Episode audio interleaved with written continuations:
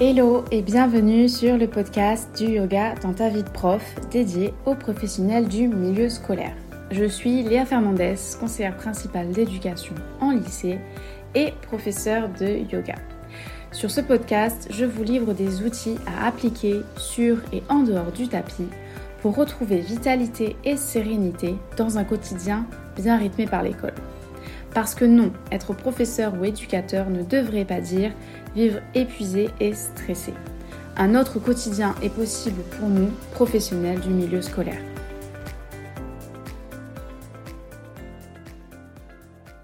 Hello et bienvenue dans ce deuxième épisode du podcast dans le cadre de ce grand lancement. Merci de m'écouter aujourd'hui et euh, justement je vais te parler d'un sujet qui à mon goût n'est pas assez mis en avant dans les médias ou dans la société française, ni même entre nous finalement. Euh, je veux te parler de la charge mentale que l'on vit lorsqu'on travaille dans une école. Je vais donc t'expliquer d'abord ce que j'entends par là, pourquoi à mon avis c'est un sujet qui est sous-estimé, et enfin te donner mes pistes pour aider à soulager cette fameuse charge mentale. Et comme ce message est hyper important, je t'invite à partager cet épisode autour de toi ou sur tes réseaux. Alors, pour faire court, la charge mentale, c'est l'accumulation d'efforts psychologiques et cognitifs pour être capable de penser à tout dans tous les domaines de notre vie. Par exemple, notre organisation familiale, les tâches domestiques, c'est un sujet dont on parle beaucoup quand on fait référence à la charge mentale des femmes et surtout des mamans. On a aussi donc la charge mentale professionnelle, se caler à un emploi du temps qu'on n'a pas toujours choisi, penser à un plan de carrière, etc. Bien évidemment, nous, professionnels du milieu scolaire, on n'est pas épargnés parce que déjà, le travail en lui-même comprend des tâches très diverses. Enseigner, c'est bien évidemment le cœur des missions, mais autour, il y a énormément de tâches annexes. Euh, l'organisation des projets avec des élèves, les réunions et les différents conseils, euh, la préparation de cours bien évidemment, mais surtout la progression annuelle, les rendez-vous de parents, le suivi des élèves et tout l'administratif. Bref, c'est pas juste je vais dans ma classe de 18h à 24h par semaine ou 35 heures en établissement et basta. Pas du tout. En plus de cela, je pense que notre métier est entouré de facteurs liés au système scolaire et au milieu scolaires qui viennent alimenter cette charge. Par exemple, la charge émotionnelle qui est inévitable lorsqu'on travaille avec des enfants ou des adolescents, puisqu'ils sont eux-mêmes en train de se construire, de former leur propre intelligence émotionnelle. Ils ne sont donc pas toujours capables d'être maîtres de leurs émotions. Et parfois, cela crée des conflits euh, entre eux, entre élèves, que l'on doit donc gérer et euh, désamorcer, bien évidemment où nous-mêmes on se prend en pleine face parfois les émotions de nos élèves et il faut savoir réagir avec professionnalisme bien que euh, ça a forcément un impact sur nous. Le deuxième exemple que je pourrais donner, c'est la nécessité de devoir s'adapter et de gérer les sollicitations qui font que parfois on a l'impression d'avoir zéro temps pour soi ou pour faire ce qui nous est prioritaire. Je m'explique. J'ai déjà entendu euh, autour de moi ou j'ai déjà moi-même vécu ce moment où j'ai une deadline pour une tâche et où je me dis je la fais aujourd'hui, je la clôture aujourd'hui, mais en fait je suis constamment sollicitée, ou alors un rendez-vous plus important que me fixe ma hiérarchie par exemple doit passer avant, et ça, ça crée en fait de la frustration et forcément du stress, parce que ce que j'avais prévu de faire, je ne l'ai pas fait et je ne peux pas le faire. Et donc, ça demande un énorme lâcher-prise, parce que finalement, même si tu as tout prévu dans ton planning, travailler dans une école, c'est aussi s'adapter à tous les imprévus qu'il y a autour. Et le dernier exemple dont j'ai envie de te parler ici, c'est le décalage entre notre quotidien, nos conditions réelles de travail et l'image de fonctionnaire glandeur que nous renvoie la société et les parents d'élèves de plus en plus exigeants en parallèle. Donc ce point-là vient clairement appuyer sur le bien-être au travail et la possibilité de pouvoir réaliser nos missions dans les meilleures conditions. Parce que si on est en manque de moyens humains, financiers, euh, si la société nous rabâche sans cesse que l'on a de la chance d'être en vacances, sans voir en fait que la mission principale pour nous, c'est pas les vacances, mais c'est d'amener des savoirs, des savoir-être et des savoir-faire aux nouvelles générations et qu'il n'y a aucune valorisation de notre travail, c'est clairement difficile de continuer à garder sa motivation au quotidien. Et ça, ça rejoint finalement le point numéro 2 que je voulais aborder ici. Pourquoi on ne parle pas assez de cette charge mentale et qu'elle est sous-estimée? Bah, J'ai commencé un peu à le dire, la société, les médias et la politique ont un rôle à jouer dans cette reconnaissance, mais sont tellement éloignés de notre quotidien que c'est finalement impensable pour la majorité d'imaginer qu'on puisse avoir besoin de plus de moyens et de reconnaissance.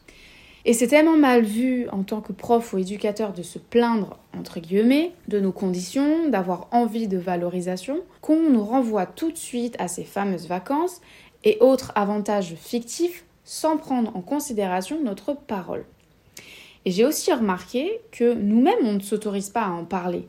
Combien de collègues autour de toi se trouvent sans doute en difficulté et tu n'es pas forcément au courant et sans doute bah, que eux non plus ne se rendent pas compte qu'en fait c'est pas normal et ça fait pas partie du métier d'être surchargé et épuisé. Comme c'est un métier qui est finalement assez solitaire parce que tu es seul dans ta classe et tu gères des situations de ton côté, si on ne parle pas, on ne peut pas savoir vraiment ce qui se passe dans ton quotidien et dans le quotidien de nos collègues.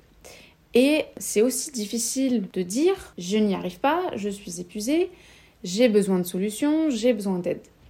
Ça, c'est super dur parce que ça demande en fait une vraie vulnérabilité et de lutter contre le syndrome de l'imposteur parce que à partir du moment où tu vas demander de l'aide, il va arriver le petit syndrome et il va te faire croire que tu es une grosse arnaque, que tu es euh, complètement incompétente et va te faire douter en permanence de tes capacités, de tes savoirs et que tu donc ne mérites absolument pas ta place et que tu n'as aucune raison euh, de te plaindre ou euh, d'avoir euh, finalement des demandes et des besoins.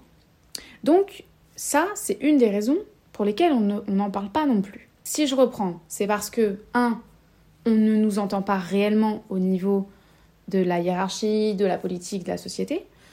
Et deux, c'est parce que nous-mêmes, on a du mal à voir et à partager nos difficultés par peur d'être illégitime dans notre travail. Mais malgré ça, la charge mentale, elle est bien là, elle est bien réelle et elle a des répercussions sur ton bien-être à cause de l'accumulation de stress et de fatigue mentale et physique. Je te propose donc quelques pistes maintenant pour aider à soulager cette fameuse charge mentale. La première chose qui est pour moi l'action indispensable pour sortir de sa tête, c'est de revenir au corps pendant la journée. D'avoir des moments courts de redirection de l'attention mentale vers le corps. Ça peut être par exemple aussi simple que de boire un verre d'eau, que de détendre ton ventre et de respirer avec les mains sur ton ventre dès que tu as un petit moment off, de te lever, de t'étirer. Et euh, moi, mon préféré, c'est de marcher à l'extérieur, alors ça peut être dans la cour de l'école, pour prendre l'air, pour respirer, pour voir le ciel et pour complètement sortir de euh, ma tête. La deuxième chose, c'est d'apprendre à dire non. Euh, alors, tu dois sans doute l'avoir entendu des milliards de fois, mais ce que ça veut dire concrètement, c'est arrêter de se surengager, de dire oui à tout, partout, tout le temps, que ce soit au travail ou à la maison. En fait, on oublie qu'on a le droit de refuser un projet scolaire qui est super intéressant. On a le droit de dire non, là, en fait, finalement, je peux pas. J'ai trop de choses qui sont en train de se passer ou alors j'ai pas assez d'énergie là pour assurer cette année ce projet scolaire, mais c'est ok en fait. Tu pourras y revenir plus tard, dans quelques mois, l'année scolaire prochaine.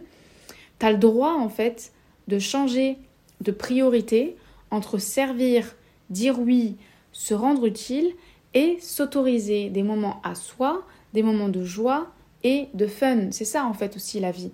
En yoga, on dit que notre expérience humaine, elle est faite de challenges, certes, mais elle doit surtout être joyeuse. La troisième piste, c'est d'avoir des temps vraiment off, rien que pour toi, sans personne autour, euh, parce que tu es toute la journée avec des élèves, entourés, dans du bruit, en train de parler, d'échanger, d'accompagner. Et dans l'idéal, ce serait vraiment d'être à ton tour guidé. Par exemple, quand tu pratiques le yoga, d'être guidé par un professeur, par moi, pourquoi? Parce que accompagner les autres, c'est ce que tu fais donc tous les jours, mais c'est ce qui nous fait aussi souvent oublier de l'être soi-même. Et quand on y pense, les meilleurs sportifs euh, ont eux-mêmes des coachs pour atteindre leur potentiel, alors je vois pas pourquoi toi, tu pourrais pas être accompagné pour bah, atteindre ton potentiel bien-être, ton potentiel d'enseignant. Voilà, c'est une vraie question et euh, je pense qu'elle mérite ta réflexion. La dernière piste que je veux te partager, c'est de prendre le temps de travailler sur tes émotions et sur tes besoins. C'est un gros sujet qu'il faudrait sans doute que j'aborde dans un épisode à part, mais cette reconnaissance, elle est primordiale et sans que tu saches ce que tu ressens, à quel moment, pourquoi et, quel besoin n'a pas été rencontré, il va être très difficile de faire les bons choix. Et si tu veux commencer à te diriger vers ce travail, je partage déjà un document dans la feuille de route Zen à l'école que tu pourras télécharger via les liens sous l'épisode. Pour résumer tout ce que je viens de te dire, la charge mentale, qui est le fait d'engager beaucoup d'efforts pour penser à tout, existe bel et bien, et elle est renforcée par des facteurs spécifiques au système et au milieu scolaire. Et aussi par le fait que c'est un sujet qui n'est généralement pas abordé pour prendre soin du personnel des écoles, ni par la hiérarchie, ni la société, ni par nous-mêmes. Voilà, donc j'espère euh, qu'à la fin de cet épisode, tu repars aussi avec des pistes pour commencer à agir dessus et que tu gardes à l'esprit que tout ce que tu ressens est légitime et doit être reconnu. Premièrement par toi et ensuite par les autres. Je te laisse découvrir maintenant le prochain épisode et donc le troisième épisode de ce lancement, qui est une pratique de respiration justement faite pour évacuer la charge. Et je t'invite bien évidemment à partager le podcast autour de toi pour aider le plus de collègues possible.